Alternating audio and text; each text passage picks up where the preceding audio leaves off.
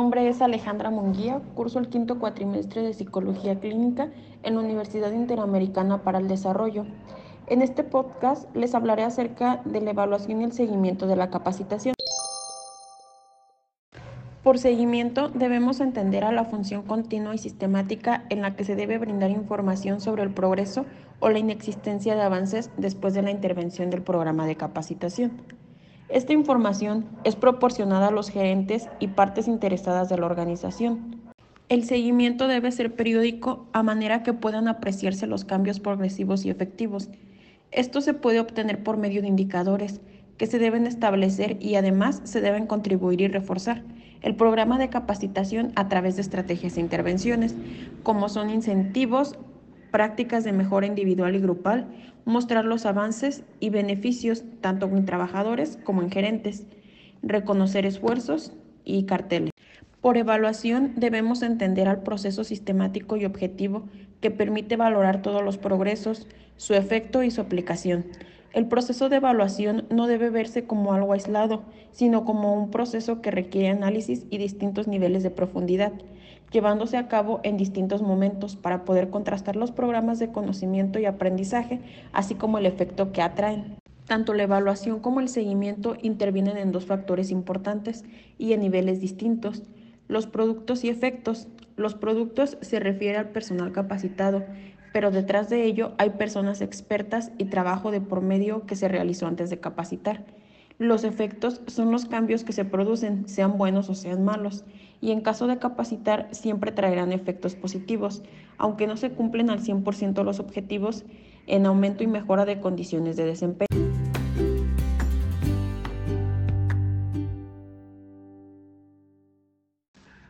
El programa de capacitación debe ser evaluado para que se determine su efectividad. Mediante esta etapa del proceso de capacitación se evaluarán los resultados obtenidos y a través de esta se dará respuesta a preguntas tales como son ¿qué se está obteniendo al realizar el programa de capacitación? ¿Qué cambios ha habido? ¿Ha sido efectivo invertir tiempo y dinero en el programa de capacitación? ¿Cómo se comprueba que la formación brindada al personal en el programa de capacitación fue adecuada a las necesidades de la organización?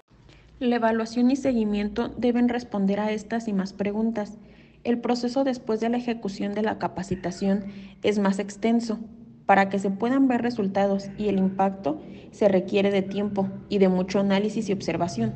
La evaluación y el seguimiento no solo darán información sobre el logro de objetivos y de aprendizajes, también marcarán el camino que seguir adelante, pues el desarrollo del programa de capacitación no debe ser solo un paréntesis en la organización, sino que debe de ir más allá. No debe verse como un fin o como un principio. Debe darse seguimiento a los trabajadores, a nuevas formas de innovar, a motivar, incluso a ir reestructurando con tiempo y dedicación a la cultura organizacional y considerar nuevos aspectos a mejorar. Alcances de la evaluación. Los criterios que evaluar dentro del programa de capacitación deben estar ya expresados desde los objetivos y sus dimensiones, pues así se tendrá una idea clara sobre qué evaluar, siendo igual a qué esperar, expresado en los objetivos. La evaluación entonces ayuda a entender si el programa fue o es de calidad, si es coherente durante todo el desarrollo, es decir, si los objetivos planteados están alineados a los contenidos, estos a su organización y actividades didácticas y a su implementación. Quizás la coherencia es más importante y la que se debe de revisar de manera constante. Y por último, todas las acciones ejecutadas deben responder las necesidades de las personas y de la organización. Dicho esto, la evaluación debe proporcionar información en torno a cumplimiento de expectativas y reacción de los participantes. Todas las personas nos creamos expectativas sobre un evento. Estas ya pueden ser favorables o desfavorables e influyen en la motivación y en la disposición del aprendizaje.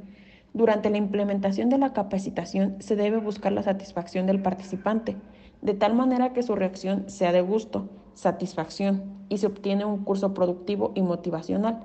En otras palabras, el participante aprende, se siente motivado para trabajar y crea expectativas positivas para otras capacitaciones. Por otro lado, si la reacción del participante fue de aburrimiento, de frustración y negativa, implica que el curso no fue productivo ni motivacional, por lo que fue un fracaso. La adquisición de aprendizajes y conocimientos. el desarrollo o incremento de habilidades y los cambios conductuales y actitudes. En este punto, la evaluación debe contrastar los progresos reales que tuvieron los participantes con los esperados planteados en los objetivos. Como resultado de la implementación de la capacitación, la adquisición de aprendizajes, aumento de conductas, habilidades y cambios actitudinales, aunque se observan cambios en los participantes, esto no significa que haya aprendizajes. La obtención de resultados referidos a esta área es mucho más compleja, por lo que requiere más tiempo y dedicación al momento de aplicar instrumentos y observar. La evaluación de los aprendizajes obtenidos, las habilidades y los cambios de actitud es la más importante, ya que en ella se puede detectar la efectividad de la capacitación y el nivel de logro de los objetivos propuestos en el plan de capacitación. La efectividad va en relación con el logro o no de algún aprendizaje en el participante. Una manera estratégica de conocer los aprendizajes obtenidos a lo largo del curso es haciendo una medición antes del curso esto proporciona un parámetro de los conocimientos y habilidades que tienen los participantes. Se puede comparar con la última medición al término del curso y a partir de ahí comprobar los progresos y las mejoras. Como instrumentos y técnicas de evaluación se pueden usar test, exámenes, observación, pruebas de desempeño, simulaciones, estudios de caso, etc. Resultados de eficiencia e impacto ante la relación de costos-beneficios. Parece que los resultados son más complicados de medir, sin embargo, hay que tomar en cuenta ciertos criterios que pueden ayudar a determinarlos. Mayor aumento de productividad y mejoras en cuanto a calidad, menos quejas de los trabajadores, motivación de los trabajadores, reducción de costos y desperdicios durante la productividad, rentabilidad, entre otros. La capacitación es vista como una inversión que traerá beneficios a través de una estrategia a largo plazo. Los resultados son observables en cuestión de impacto que se genera como resultado de la capacitación. Este no es notorio en unos cuantos días, sino que el cambio es progresivo y constante, por lo que los resultados se deben de valorar cuando el cambio se haya concretado. Las técnicas e instrumentos de evaluación pueden ser cuestionarios, indicadores, reacciones del coste-beneficio, entre otros. Estos deben ser aplicados antes y después de la capacitación para contrastar las diferencias. Es muy difícil notar concretamente los cambios, además de que no son tan precisos los resultados. Sin embargo, es importante valorar los grandes o pequeños cambios. Otra manera de determinar la relación de coste-beneficio es a través de la opinión de los participantes, para conocer cuáles son los puntos de insatisfacción, analizar las fortalezas y limitaciones del contenido presentado y las actividades realizadas con relación a las expectativas y reacciones de los participantes. Y por último, contrastar los aprendizajes obtenidos con los conocimientos aplicados dentro del área laboral y su desempeño. Además, la evaluación debe realizarse a distintos niveles de la organización, tanto empresarial, recursos humanos, el desempeño de funciones y operatividad. En conjunto arrojarán resultados de los cambios, mejoras e impacto después de la capacitación. Otros factores de información que proporciona la evaluación son la calidad del diseño y desarrollo del programa de capacitación. Dentro de este punto incluye las instalaciones donde se implementó, la logística, el material didáctico presentado que ellos mismos elaboraron, contenido y profundidad, metodología de aprendizaje e implementada elección del instructor en cuanto a su conocimiento y habilidad, opinión y expectativas de los participantes, la evaluación permitirá crear criterios de valoración, comprendiendo desde la aplicación y la intención con la que se realizó el programa, tratando de apreciar en todos los aspectos los resultados. Dependiendo de ello, se realiza una apreciación al plan de capacitación y al programa, entendiendo si éste es de calidad o no, o si se requiere hacer modificaciones y recomendaciones. Es decir, la información proporcionada permitirá retroalimentar para realizar ajustes o toma de decisiones, para mejorar aspectos. Estas acciones para ajustar van fundamentadas y no se toman a la ligera. Por lo tanto, podemos decir que la evaluación permitirá conocer qué tanto se aprendió, qué tanto se lograron los objetivos, qué aspectos se tienen que mejorar, qué falta, cómo seguimos, entre otras cosas. La evaluación no debe de ser vista y aplicada hasta el final del programa, sino que siempre debe de estar presente para ir reajustando y ser congruente en todos los aspectos, desde objetivos, contenidos, actividades e instrumentos de evaluación. La obtención de resultados dará paso a volver a plantearse si fue fructífero todo el esfuerzo que otras acciones se puedan realizar, etc. En cuanto al proceso de capacitación, se debe comprobar si es de calidad, si es estratégico, qué errores tuvo y qué hacer para mejorar. Ello permitirá valorar el costo y resultados, ya que no siempre significa ni se debe atribuir que el costo más caro signifique que sea mejor, ni viceversa. Se debe valorar la forma objetiva para considerar si es efectivo y eficiente. En resumen, a partir de la evaluación realizada, podemos contemplar los alcances y limitaciones del plan de capacitación, del desempeño de los trabajadores, de la función de recursos humanos, la función de los líderes de cada área de la organización, etc.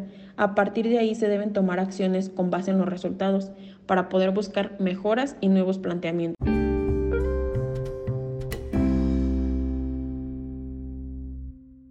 Propuestas sobre modelos de evaluación. En el intento y necesidad de evaluar el impacto del plan y proceso de la capacitación en las organizaciones, se han diseñado diversos modelos de evaluación, esto sin incluir los métodos de evaluación del desempeño y el método de evaluación por etapas, evaluación diagnóstica, evaluación intermedia, evaluación sumativa. Los modelos de impacto de la formación son adoptados por personas que se encargan de planificar y ejecutar la formación de personas adultas que buscan evaluar el impacto que se obtuvo después de la ejecución del programa. El modelo Kirkpatrick, propuesto por el doctor Kirkpatrick, es uno de los modelos más usados para el impacto de la capacitación y consta de cuatro niveles que contienen una serie de condiciones e indicadores que de alguna manera facilitan y estructuran la evaluación. Nivel 1. Reacción. Evaluar la reacción de los participantes, que es lo mismo que medir el estado de satisfacción que les dejó la capacitación. La reacción debe de ser favorable, ya que es un buen indicio para el aprendizaje. La manera en la que se obtiene información sobre su reacción es mediante cuestionarios, opiniones, sugerencias, etc. Se debe tratar de que las respuestas sean honestas y verdaderas, aplicando lo más pronto posible la evaluación. El diseño de instrumentos debe recolectar información confiable y cuantificable. En el nivel 2, que sería el aprendizaje, la evaluación de este nivel permite comprender si se adquirió algún aprendizaje, qué se ha aprendido, qué habilidades se han desarrollado y qué conductas han cambiado a partir de la formación de capacitación. Para obtener esta información es muy importante implementar más de un instrumento que permita medir el logro de objetivos.